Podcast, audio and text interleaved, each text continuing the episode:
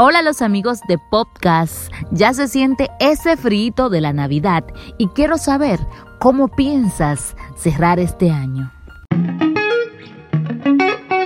El 2020 fue un año de muchas lecciones, el que mostró al mundo muchos retos, el que nos enseñó que el amor prevalece ante las circunstancias que puedan surgir nos recordó lo importante que es la familia y nos hizo ver la importancia de los abrazos.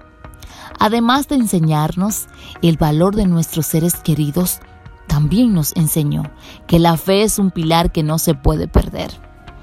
Fue un año en el que dijimos adiós a muchas personas preciadas.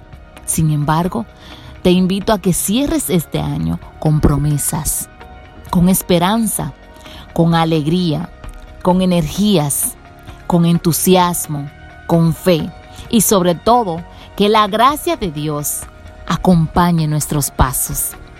Nunca es demasiado tarde. No importa las veces que hayas llorado, demuéstrale lo mucho que puedes reír. Hay mucho que hacer. Esto fue todo por hoy. Gracias por escuchar mis contenidos de superación personal. Los realizo con mucho amor para ti que siempre me escuchas. Supérate.